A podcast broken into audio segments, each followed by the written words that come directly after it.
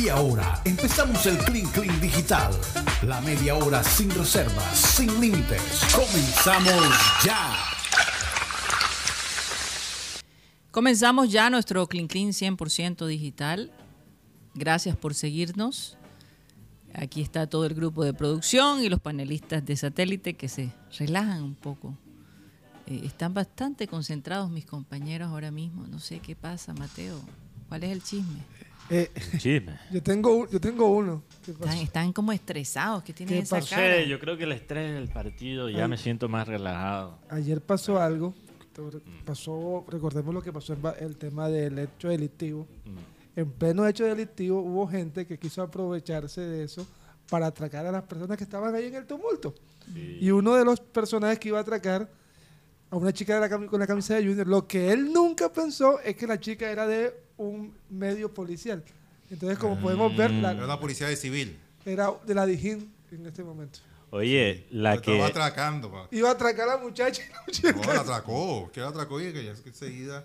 Y ella era de la policía y le Ay. dio por la cabeza, y le dio por la cabeza. Wow. Wow, wow, wow. Claro, claro. Eh, Aquí, como no pasa nada. la, la que habló en el partido del Junior ayer, antes del comienzo del partido, tremenda voz de locutora. ¿No la escuchaste? Que había como un grupo de policías tocando, un grupo ahí musical antes del partido. Ah, no, no. Y la que, y la que habló tenía una voz de locutora. Yo pensé que era un personaje aquí. Tie- Tiene la misma voz que un personaje, una locutora aquí local. Y pensé que era ella. Era de la Sijín, no Dijín. Dijín es de Bogotá.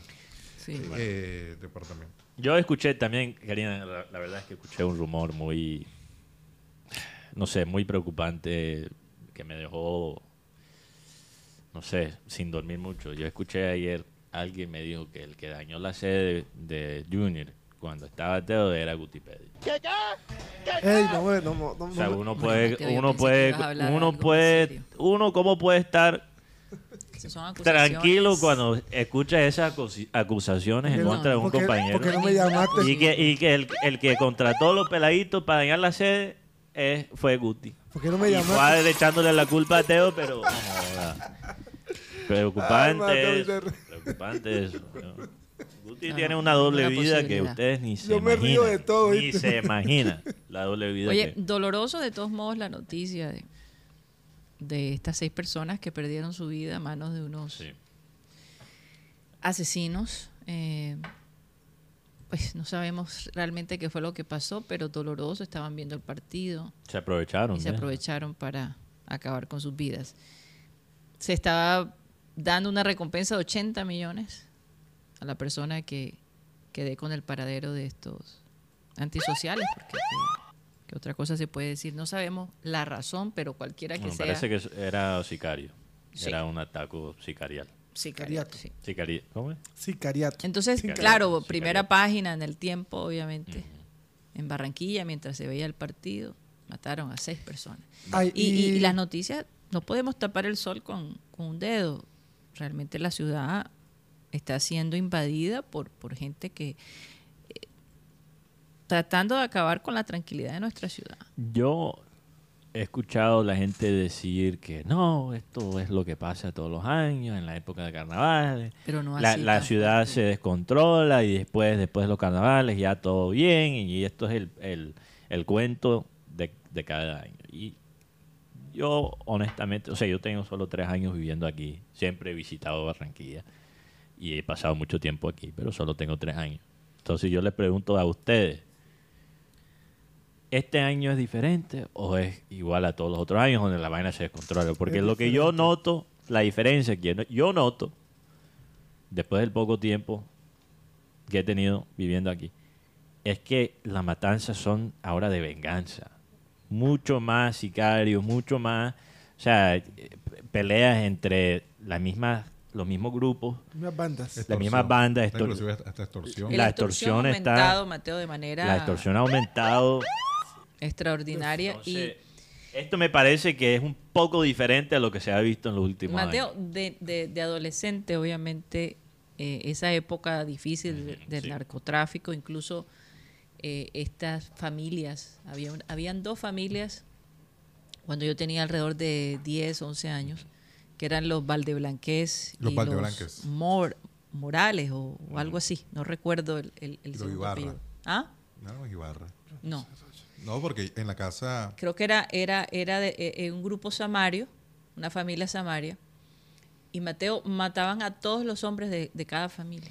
Era una Como cosa... esa familia en los Estados Unidos, los Hatfield y los McCoys. Una historia famosa en los Estados Unidos, creo que en una región de montañas ahí, en la mitad de la nada. Sí. Básicamente dos familias de, americanas.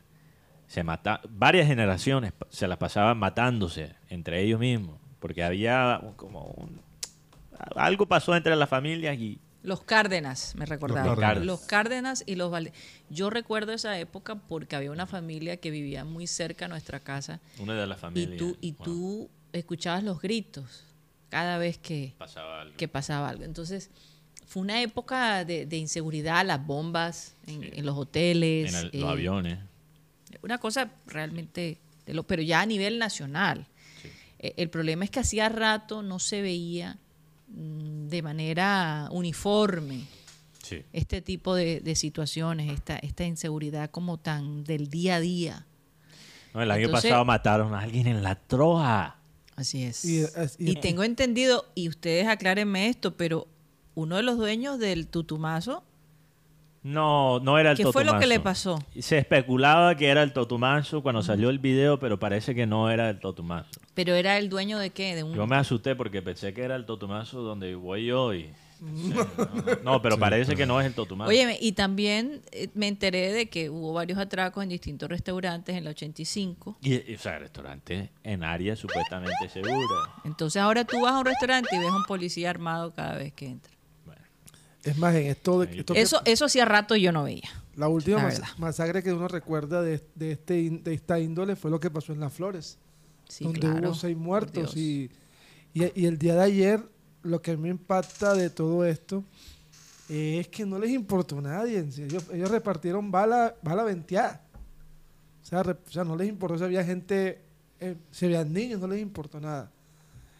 Y entre lo que se, la información que se tiene preliminar es que hubo un uniformado que estaba de civil, cayó en, esa, en eso, y, cayer, y cayó también un gota a gota. no, y, y Ya esto también se pone más pesado. ¿qué tiene que ver Quintero con esto? No, Alan se ríe como si yo le voy a echar la culpa a Quintero. No.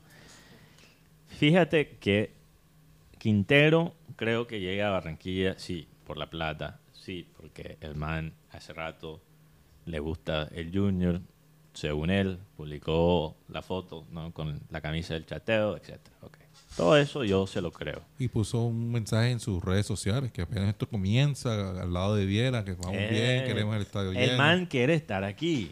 se siente Pero bien. la razón que el man quiere estar aquí, porque, de- o sea, te imaginas a Quintero, con todo el respeto, queriendo estar en Barranquilla hace 10, 15 años. Yo no. Un hombre que vive una vida lujosa, que anda con reggaetoneros, que, o sea, no solo es que le ve algo a Junior, pero Quintero seguramente le ve algo a Barranquilla, a la ciudad como tal. Y como Quintero piensan muchos no solo de Colombia, de otras regiones de Colombia, pues, sino personas fuera de Colombia. Y si ellos no pueden controlar la inseguridad en- en la ciudad, todo el progreso que se ha hecho en los últimos años se va por el inodoro. Total, porque es que ya, ya no se puede, eh, a través de las redes, eh, pues Maquillar la vaina. es imposible. Entonces yo, de nuevo, como todos nos preguntamos, ¿qué está haciendo el alcalde? Ya se va en un par de meses, ¿no? Sí. ¿Qué está- ¿Cuándo se va el Sí, alcalde? señor. ¿Cuánto le queda? No, hasta el otro año. Prim- Hasta el- otro ah, año. primero de enero del, otro o sea, año. el primero de enero. O sea, las elecciones son este año. Sí, Sí, las elecciones son de este Pero año. él sale oficialmente el El otro puesto. año. del cargo Pero también hay ¿Qué ha hecho por él? el tema de seguridad. Es que eh, yo leí un artículo que le decía, nos preocupamos más por la parte del entorno y no nos preocupamos por la parte de la seguridad y olvidarnos de la cultura, cultura ciudadana. Lo otro, aquí en Barranquilla, bueno, nosotros siempre, siempre tenemos como que todo el agua sucia es para Barranquilla y para los demás no. El día de, el día de hoy, el, el alcalde de Medellín, el señor Daniel Quintero, por favor pueden rodar el video, Sí. No Este será es- familia de Quintero. No, no. Bueno, de- son de la misma ciudad. Eh, para hacer un contexto de esto, el señor, el señor Carlos Antonio Vélez en su cuenta de Antonio Twitter escribió Vélez. esto cuando se dio lo de Quintero para Junior. Y sabían ustedes, terminó la- el Twitter, que la alcaldía de Medellín iba a poner dinero para comprar a Quintero y quitárselo a los Char. No solo eso, patrocinio del equipo. No, pero en el, tema, en el tema de Quintero fue así. Sí. Pero ahora, en el- en- según el audio que estábamos vamos a escuchar ahora, dice, los Char no los quitaron. Bueno, Ga- Ahora, ah, ahora él es empresario, no sé, ¿qué es ahora Daniel Quintero? también hay que, hay que, Bueno, hay que, eh, hay que, Guti, creo que también hacer un paréntesis y, y aclarar que Carlos Antonio Vélez es alguien que no solo habla de fútbol, Sí, claro. él usa sus, su plataforma También. para también atacar la gente que van en contra de sus intereses políticos. Entonces, obviamente, cuando vio la oportunidad de atacar al alcalde de Medellín, que es aliado de Petro, siendo Carlos Antonio Vélez no solo un reaccionario futbolístico, sino un reaccionario todo. político, en todo, social, todo, todo, todo, obviamente le iba a dar palo. Pero qué curioso que la prensa nacional no está cubriendo a Medellín y el enlace entre la alcaldía de Medellín y el DIM de la misma forma que lo, que, que lo están haciendo con el Junior. Oye, Qué curioso. la pregunta, ¿eso está permitido? Es que están, Una la alcaldía es el patrocinio. están usando una segunda seguridad que empresa. sí, Mateo, y que no se una sabía. segunda empresa que son a- a- Somos Medellín, que son los que pusieron el dinero para que Deiner Quiñones llegara al equipo Medellín. Pero a mí lo que me impacta es cuando él dice, nos las quitaron los char. O sea, Bueno, él lo dijo también medio bromeando, lo vi como... Bueno, siempre, él siempre ha sido, él siempre ha sido un poco bromista. él es, Tiene cara él- como bromista. Él es no sé. burlón, él es, él Mr. es Bean. burloncito. Mr. Bean. Santo Dios. Esto ha causado polémica porque la E- ese, gente. ese, ese alcalde a mí me sorprende porque cuando él comenzó, recuerdan que su hija estaba padeciendo una enfermedad fuerte, no sé si era cáncer, leucemia, una cosa así, y el hombre recién entraba a la alcaldía y todo el mundo pensaba, bueno, eh, además de eso, o, supuestamente preparó a la ciudad para el COVID de una manera ejemplar y todo, y a los pocos meses empieza a desboronarse todo. Sí. Y, y- y- Bueno, y el hombre empieza a poco sacar parecido con lo que pasó con Pumarejo aquí Sí, en total, Barranquilla. total, total. Muy parecido, porque Una la gente estaba, o sea, Pumarejo en, en COVID manejó la cosa teniendo en cuenta todo lo que tenía en su contra, lo manejó relativamente bien. Y mira cómo se le está saliendo del control ahora. Es, es como dicen, ¿Será porque se divorció, Mateo? bueno, lo dejamos De ahí. pronto las buenas ideas las tenía eh, ella. pero lo que, lo, que, lo que impacta es que Se debería lanzar como alcaldesa. los hinchas de Medellín, de Nacional dicen, ¿cómo así que yo estoy pagando mis impuestos para que, para que el equipo rival mío compre jugadores? Óyeme, por favor, ¿qué es eso? No, es hay que dos- el hay fútbol tres equipos allá. siempre ha estado conectado con la política. O sea, critico a la gente en Barranquilla que quiere negarlo, que los char, quizás usar no ¿Cuántos equipos hay en Medellín? Cuatro, ¿verdad? En Antioquia, En Antioquia hay En- en cuatro. Antioquia. en cuatro. Medellín hay dos. hay dos en Medellín propio, Sí, en Antioquia es- es pero cuatro en, Cuatro en la primera A, porque sí, también hay claro. está Leones en la Envigado B. Sí, y. Águilas Doradas. Ah. Pero rechazo a la gente que se quiere negar la realidad que en Barranquilla el Junior por lo menos es conveniente para el cha- los char políticamente. Eso no se puede negar, no se puede negar. Pero tenemos que, si le vamos a dar duro a lo del interior que nos critiquen, hay que saber por qué hay que darles duro. Hay que darles duro por el doble estándar. La política y el fútbol se usa en todo el país. En todo el país. ¿Cómo es que el comentarista más escuchado de Colombia también sea un- una figura política? El doctor Malgenio es, un, es, un- es no solo figura futbolístico, una figura política. Claro. Mateo, porque todas las perso- muchas de las personas, no puedo decir todas, que tienen cierto acceso al público, cierto poder, cierta incidencia, llega un momento en que eso no es suficiente y entonces buscan el poder por otro lado. Sí, pero lo que pasa, Karina, es que aquí en la costa, culturalmente, la diferencia entre el costeño y el cachaco es que el costeño hace su travesura al aire libre. O sea, las ganas de, de los charos usarle el junior para la política es tan obvio, es tan... no joda, No, no es un secreto no para es un nadie. secreto para nadie, no es un secreto para nadie. Entonces ellos ven eso y lo que le da la rabia, lo que le da rabia a los cachacos no es que ellos lo usen para la política, es que sean tan Abierto. abiertos. Es como, es como cuando en el tema, no, mejor no daño el momento, pero el perro y el gato, en el tema de su necesidad. Petro y el gato. El Nosotros perro somos los gato. perros. Eh, Estás No, diciendo, los costeños el son los perros y el los cachacos perro los lo gatos. hace cuando sea. El gato tapa. Pero huele peor. Fíjate, el gato, Oye, ahora que dices me gusta gato, esa comparación, Guti, porque el gato te jode menos que el perro. O sea, es autosuficiente en muchos sentidos. pero el popó del gato te puede volver loco. Sí. Mm. Tú sabes que han dicho, han dicho que eh, las heces fecales del gato eh, podrían estar ligados Con la esquizofrenia. con la esquizofrenia. Porque, por eso Es una cosa increíble.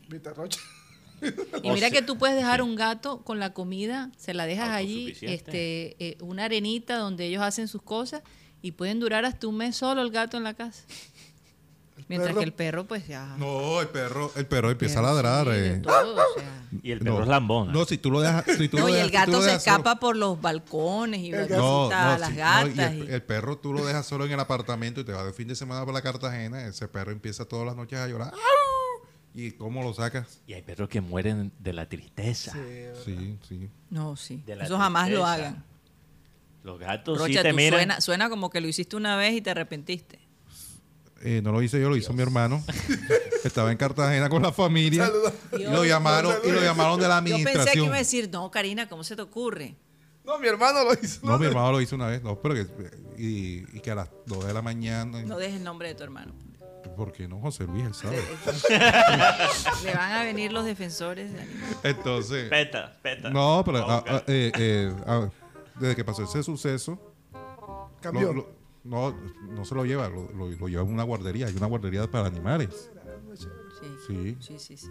Hay varias acá. No, yo no, no tenía ni idea. Porque Sí, ah, sí. no, tú, tú no tienes tienes mascota. Rocha. no, ni que mascota. Más bien los hijos míos me cogen a mí de mascota. Tú no sabes lo que me pasó el Y te sábado. sacan a orinar. Oye, ahí vi a Carlitos con Quintero, ¿no? Es Oye, que ese sí. día, para... Yo tenía la información que iba a hablar Quintero. Y ese día iniciaba Juan- Carlos Andrés el un curso de inglés allá en, en un centro cultural. Llego, vamos a ver que no era en el centro cultural, sino es en la corporación. Llego a la corporación lleno. Yo, vengo por el, por, el, curso de inglés que escribieron el hijo mío. Todo esto por lo que tú ves aquí, sí, me dice el portero, el, el vigilante. Todo por lo que- bien para el curso de inglés. En cada puerta hay un listado. Imagínate, yo, eran las 8 de la mañana. Este man eh, a, eh, a 8 y media hablaba. Era puntual. Y entonces, no, yo voy para la coordinación. Y llegó el coordinador. Y entonces, ¿cómo se llama el hijo tuyo? Carlos Andrés Rocha. No, aquí no aparece Carlos Andrés. ¿Cómo así que no aparece? Oye, y las hay, y la plata, papi. Entonces, y entonces el hijo mío así. Tú ya habías pagado. No, sí, obvio. No, aquí no aparece. Oye, Usted debe ser en la otra serie. No, no, en la 44. No, papi, yo. Carlos Andrés te figuró irte conmigo. Pero voy a decir a mi mamá. Digo, ay, papi, ¿Cómo hacemos? ¿Cómo hacemos? Vamos. Pero para más piedras, se eh, me tocó llevar a, a Leo Cepeda. Leo Cepeda, eh, de, de y ese es más loco que yo en el camarógrafo. Y este es Pedrito, el hijo mío. Y entonces eh, eh, Carlos Andrés, como es serio, se pone así. Me imagino la cara de. Carlos. Sí, no, y- Yo me imagino. Es un señor, es un Sí, señor. sí. Un señor. Y cuando yo llego allá al, al entrenamiento, que llego siempre corriendo en ese momento, entonces todo el mundo dice, hey, este es el hijo tuyo, eh, Carlos. Digo, Vaya, conocen a, a Juan, que es más extrovertido, Carlos, eh, a- Carlos. eh, el, el más Es de una pieza. Carlos más es de una pieza. centrado. Entonces, así con su carácter. Y entonces, Carlos, ¿y tú qué haces aquí? Dice Carlos, yo debería estar en un curso de inglés, pero no sé qué hago acá. Oye, yo le dije, papi, relájate, que, que yo voy a hacer que, va- Las- que la valga foto. la pena La avenida. la avenida. Y entonces, cuando salió Quintero, eh, le dije a, a Juan que hiciera el favor de tomar la foto. Y cuando después llegó a la casa, chicaneando. Yo tengo algo que tú no tienes. Le decía Al hermano, al hermano. Ay, ¿Y Dios. qué será y tal? ¿Qué será? ¿Qué será? Ay, ¿qué? La foto de Juan Fernando Quintero, o sea, con el, con el ídolo de moda del No, Junior, que no, cualquiera no. quisiera tener. dio una pena, ¿no? quizás, quizás. Oye, y no le echaste el fly de la entrevista. ¿no? Ya es mucho la foto. ¿no? No. ya con la foto. Hay que, hay que, hay que, hay que hacer una, hay que hacer una fila, ¿vieron? Sí, yo sé. Sí, sí, sí. Ay, me da risa porque No, y, y lo increíble es que Todos quieren la del convocatoria buñuelo de de la rueda de prensa de Juan Quintero fue viernes a las 8 y 30 de la noche, sí. para que no fueran tantos medios. Sí, porque están de rumba a esa hora. Eso. Sí, y los que se enteraron ya como... No, si ya llegan tarde cuando es a las 10, imagínate. Y Oye, Roger, pero habla- hablando del tema, Juanfer, alguien montaron un video de Junior Ah. haciendo como la expectativa. Y sale el señor Escarpeta, parece un vendedor de, de, Spi- de Spin Sí. con, con una cajita. No, pero sabes, Rocha, me identifico con tu hijo porque yo antes era más así. Que no era, yo no era tan serio, pero cuando estaba en un ambiente donde desconocía a la gente tal, me ponía como más Tenso. tenso. Sí. Y la gente lo interpretaba como, porque a, a- a mi abuelo le decían, joda, a ver, ese nieto tuyo salió general. Todo serio, es serio, es serio. Cuando ya me conoces, Dice, no, hombre. no eso- soy tan serio. No, exacto. Pero es como la primera impresión que doy yo. Y me imagino que Carlos es igual. ¿no? Ya cuando se No, suelta. Ca- Carlos, nosotros nos los hemos ido ganando. Sí. Eso ha sido todo un proceso. Sí. ¿ah? No, y el hecho es que como el hermano, ellos estaban en el mismo curso, en el mismo colegio, perdón. Ah, por favor. Entonces, eh, hoy cuando dejé a Carlos en el colegio, eh, yo le dije, papi, ya estaba en primero de bachillerato, ya le toca defenderte tú solo porque el hermano salió de bachillerato y precisamente hoy comenzaba la universidad también. Entonces ya... Y entonces no hay nadie que me vaya a defender. Nada, papá, te toca a ti solo. Así es la vida. A uno toca es guerrearla a uno solo. Ya tu hermano no está aquí, así que... Eso es duro. Eso es como cuando mi Sí. hermana Catalina, imagínate, cinco hermanas, todas nos graduamos y era la última. Después de tener cuatro hermanas que cuando le hacían algo salíamos enseguida, Se fue la, la González. la que se mete con una González se mete con todas. No, mi hermana Sara. Pero menos mal que mi hermana Catalina sí, esa no, estaba ya entrenada, esa sí se podía Bueno, defender. ella- nadie se metía con ella. Yo, No. mi hermana Sara, eh, siete años de diferencia. Entonces, en una época íbamos al mismo colegio porque era del primer grado hasta el último. Todo el mismo colegio. Pero el mismo curso, o sea, estaban, estaban nivelados. o sea, estaban- No, no, Sí. el colegio de él quedaba en un lado. Sí, era, era, o sea, eran edificios diferentes y tal, pero había un, un horario, una hora donde yo estaba como de, de descanso. Teníamos como un descanso para comer y tal, entre cursos. Y precisamente el curso de mi hermana, yo tenía que 15, 16 años y ella tenía 9. Entonces el curso de ella de tercer grado, cuarto grado, siempre cuando salían pasaban por la área de descanso de ya los estudiantes mayores. Entonces Sarita le encantaba salirse de la fila, ir a saludar a su hermano grande porque con las compañeras de ella, o sea, eh, mira, yo puedo hablar con la gente ya mayor, ustedes se quedan aquí en la No fila. solamente jodidos". eso, métanse conmigo y ahí está el grupo este que me defiende. Exacto. Le, mandaba como una señal a la gente en su curso. No se me- mira, mi- tengo mi hermano ahí. ¿ah? Ojo, ojo. Aquí dice Lucho Rodríguez, contado me han que el perro del hermano de Rocha cuando llegó al apartamento, el, el animal no le movió la cola, sino que, lo, sino que le tiró a morderlo. El cuento fue que eh, hay, un video, hay un video, que menos mal que no pasó esta, esta águila por el balcón del apartamento de mi hermano, porque miren lo que le pasó al perrito esto. ¡Ay, no! Se lo llevó, Sí, lo esto, ¿cómo llevó. te vas a reír? pero se lo comió. No, no sabemos. eh, eh, No puede ser. ¿Y esto dónde pasó? es un video viral que está en, en redes. Ay, ay, no, no. Wow, No, ¿cómo me muestran eso? wow. Es que, es No. que es lo que es la, la naturaleza. O sea, tiene que estar también uno pendiente de los animales. Por favor. Sí. Perro no come de perro, pero parece que águila sí. Sí. Oigan, vámonos a un corte y ya regresamos.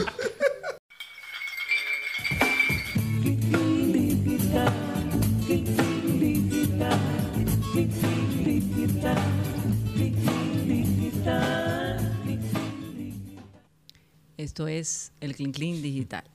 Eh, Mateo, el Super Bowl. El 12 Super de Bowl, febrero. Águilas, Águilas. de Filadelfia contra los Chiefs de De Kansas, Kansas City. City. Guti me preguntó qué era un Chief. Y Yo me, Chief- acuerdo, yo me acuerdo de la serie esa de los motos. No, ese es chi- Pero es diferente. Esos chips. Esto es Chief.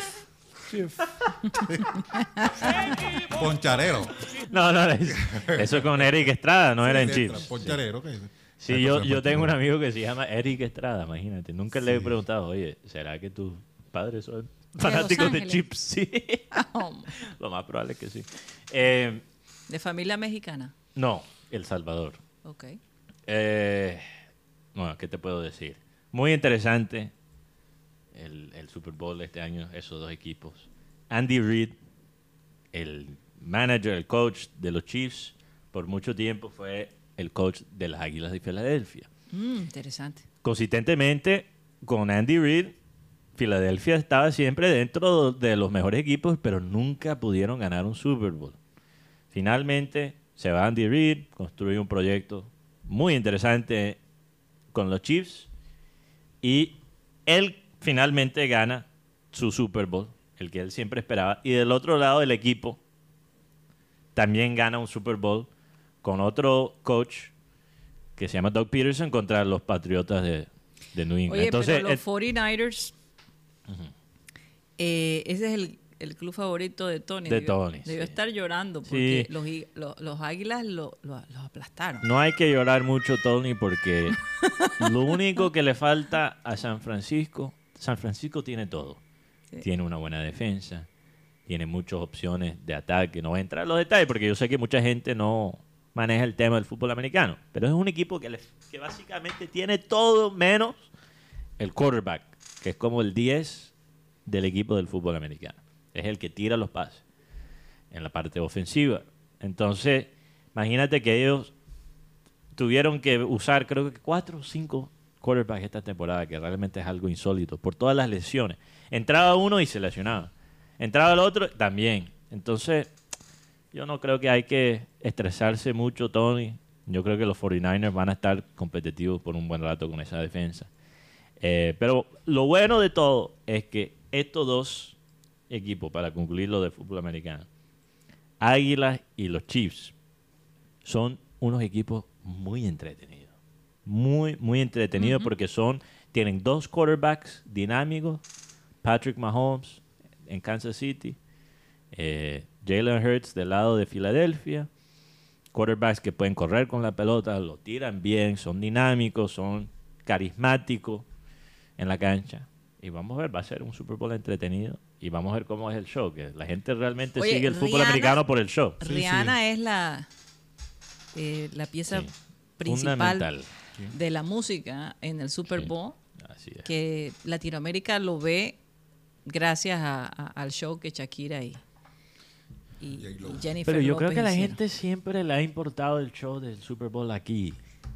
Sí. No sé, siempre, siempre. Hay cierta sí. generación. Desde que se volvió popular. No, imagínate. uno Bueno, cuando Michael Jackson, Michael Jackson. recuerden. Es que el show de Super Bowl no era nada Roses. antes de Michael Jackson. Sí, sí, Michael sí. Jackson lo hizo, Lo hizo. lo convirtió en algo. No, también Oigan, por cierto, sí. por cierto que Prince eh, también lo hizo. me llamó la atención la promoción del, del Mm. Twingo eh, que está haciendo Renault. Está haciendo una competencia eh, para cambiar el, el- el aspecto del Twingo. Sí.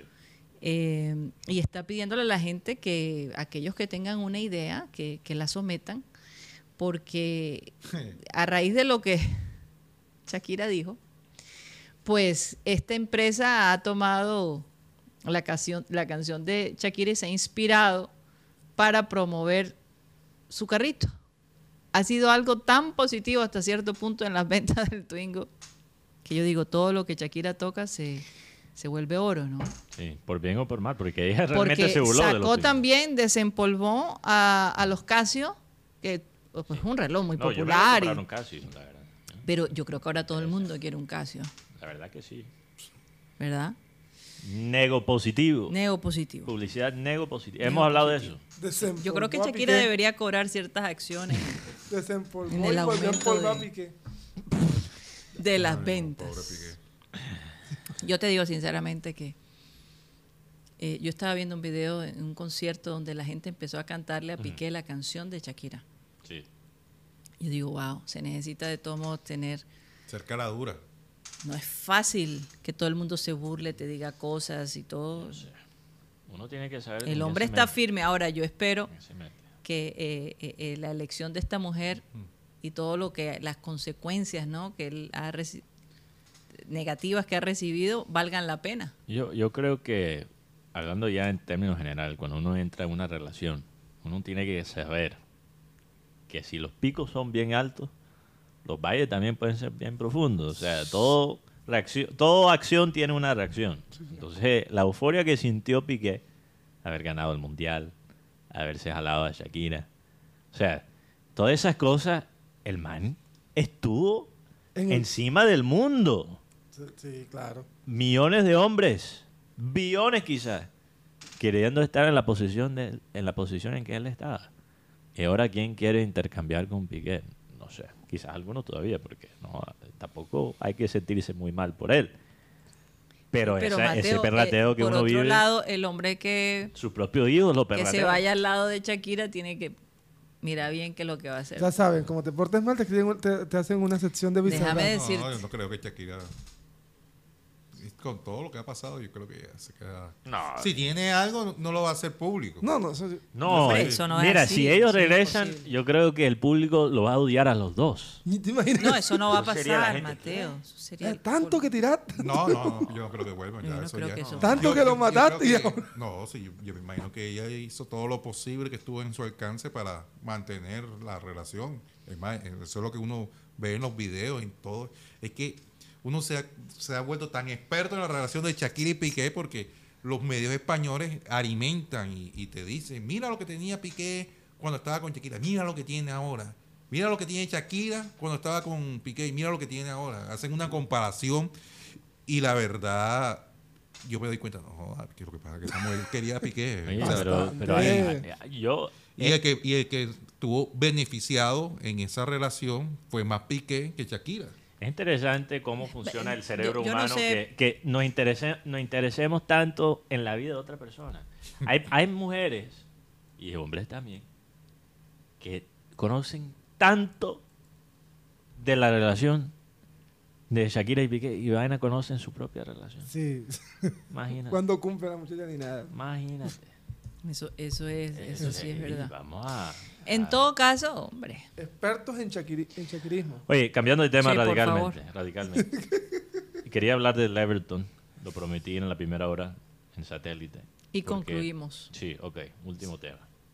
Y quedó mucho. También en la Serie del Caribe hay que hablar de eso esta semana. Serie del Caribe. Vaqueros de Montería. oye y el partido Y de la pelea entre Guardiola y, y Cancelo.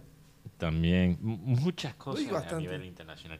Yo nunca he visto todos los clubes importantes de Europa estar todos casi jodidos. Casi todos. Ahora mismo. es Una alguien vaina- preguntaba Mateo qué pasa con la gente en Italia la, la liga italiana está pasando por momentos Sí, difíciles sí. Lo hablamos un poquito de eso, pero parece que no solo es Juventus. Todo, varios Parece que Nápoles, el que está liderando ahora mismo el, el- el- el campeonato, podría también bajar, bajarse del bus, 15 puntos de castigo. Pero lo peor de, lo mejor de todo, perdón, es que Nápoles podría todavía ganar la liga, quizás con, con la reducción de puntos. Pero, Karina, lo de Everton es muy curioso porque votaron finalmente a este Frank Lampard, gran jugador, como técnico, no tanto. Everton está peleando ahora mismo el descenso, Karina. Y para Everton estar no solo peleando en el descenso, pero siendo uno de los candidatos favoritos, es algo realmente insólito. Uno de los clubes más importantes de la historia del fútbol inglés, inglesa. Eh, o sea, Everton bajar a la segunda división sería realmente algo sorprendente. Sería algo con toda la plata que le han invertido. Everton no es un club pobre. No es un club pobre. Son de los clubes que más han invertido, pero han invertido la plata muy mal. Muy, muy mal. No solo en cuanto a los jugadores, pero también en cuanto a técnico. Eh, votaron Frank Lampard, estando creo que 17 y 18, y están buscando ahora mismo, bueno, ya encontraron el reemplazo, que es Sean Dyke, que es un, jugador, un, un técnico que es experto en situaciones como esta, salir del descenso. ¿ok? Ok. Pero ¿quién más estaba dentro de los candidatos? Bielsa. Bielsa. Bielsa, acuérdense, levantó un gigante con Leeds. Leeds, que era uno de los clubes Leeds. protagonistas del fútbol en Inglaterra, bajó a la segunda división y quedó perdido en el desierto por muchos años. Y Bielsa subió ese club y hay todavía fanáticos de Leeds que les duele la salida de Bielsa y ven el gringo que tienen ahora de técnico y se desespera porque ir de un filósofo como Bielsa a un gringo como Jesse Marsh es un poco cambio brusco. Entonces Bielsa viajó a Inglaterra de Argentina, cogió un vuelo. Eso no es, eso no es cualquier viaje. Argentina, Londres o o Argentina, Inglaterra. Es un vuelo largo. Me imagino que Everton lo pagó. Va Bielsa, se reúne con el Everton. ¿Y tú sabes cuál fue la condición de Bielsa? ¿Cuál?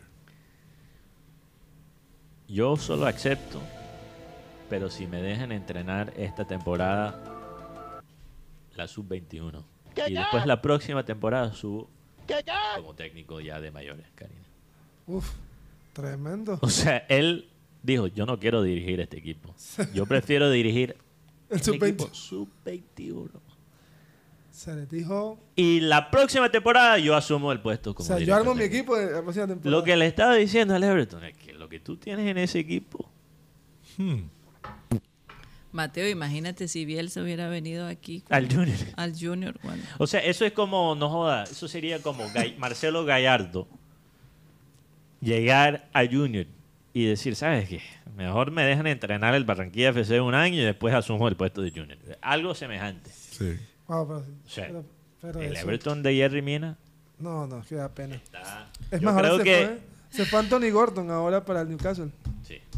Y James que pasó ahí sin pena y sin gloria. Pero la verdad que James fue de lo mejor que tenía Y- y Everton. James James, está- y Ancelotti, los dos se fueron. James está jugando un fútbol muy bueno en el Olympiacos. No, es- se puede hablar de la liga y todo, pero James ha encontrado Mateo, yo- un renacer en su carrera. Sí. Y compañeros, yo no sé, pero es que definitivamente para ser dueño de un equipo se necesita eh, profetas en el grupo, porque es que se necesita verdaderamente tener una visión, un sentido. Hay tantos eh, in- elementos. ¿no? Que, que tú puedes ver, por ejemplo, esto que le está pasando al Liverpool. Hay algo que no está bien. Y yo creo, Mateo, que la especulación de que el equipo va a ser vendido no ha caído bien a los jugadores. No, yo, yo- el- los problemas vienen de antes. E- Es, síntoma, Karina, del problema. Y el problema es un poquito la relación que tiene sus dueños con el club. Y lo que al principio les trajo éxito, ahora es un obstáculo. Sí. ¿ok? Porque Hay básicamente algo, hay, hay una pieza que se Fenway, desencajó. Fenway representa la manera de pensar del béisbol. Fenway Sports Group, el- los dueños de la Media Roja y los dueños del Liverpool. Ellos vamos a optimizar el Liverpool como negocio. Y fíjate que salió, salió una lista. ¿Cuáles son los equipos que mejor, básicamente, ganan, más eh, ganancias tienen en relación con los gastos? Y el Liverpool salió de uno. O sea, como negocio, el Liverpool ha sido todo un éxito. Pero lo que pasa es que tú puedes ser exitoso como negocio, pero en la cancha los resultados no se dan. Entonces estamos viendo ese conflicto. Y esa es la manera de pensar americana. Y eso no cuadra con la manera de pensar inglés. Así es. Entonces lo estamos viendo con Chelsea también. Así es. Chelsea es el otro extremo de Liverpool. Otro, otra filosofía americana. Vamos a gastar toda la plata ahora y armar cipote equipo y vamos a abusar de las reglas. El Chelsea, tú sabes lo que ha hecho para estar dentro de las normas de Financial Fair Play. Ellos han- le han dado, eh, mira, Karina, creo que el Chelsea ha gastado desde que llegó el nuevo dueño como 500 millones de dólares. Y podría ser 600 con Enzo Fernández, que está cerca de llegar al, al Chelsea. 620, Y, la y uno se pregunta, ¿cómo puede gastar el Chelsea más que las ligas de Europa enteras? Y es porque ellos le han dado contratos de 7, 8 años a estos jugadores. Y abusaron de una regla y la UEFA ya lo cambió. Ya empezando la próxima temporada, solo se puede dar contratos hasta 5 años. Sí. Entonces, ¿qué pasa? Se reparta, se reparte, perdón, los gastos en esos 7, 8 años. Y ahí pueden meter la plata. Exacto. Además, Chelsea Bueno. tiene bast- bastantes Pero ya no se va a poder hacer eso. Chelsea tiene mucho jugador cedido también. Entonces, en la solución, Ted Bolly es dueño de los Dodgers. ¿Qué hacen los Dodgers todos los años? Plata, plata, tira plata, tira plata, tira plata, hasta que ganan el campeonato. Y él quiere hacer lo mismo con el Chelsea. Llevaron a un apellido Gusto, eh, no, apellido Malo. Gusto Malo, un lateral francés. Llevaron, Gusto malo. Llevaron Interesante ese nombre. Qué Gusto susto malo. No, Gusto Malo. Justo, madre. Oigan, bueno, se nos acabó el tiempo. Gracias por, por haber estado con nosotros. Eh, Mañana estaremos de regreso, si Dios quiere, en esto que se llama el Clean Clean Digital. Muchas gracias.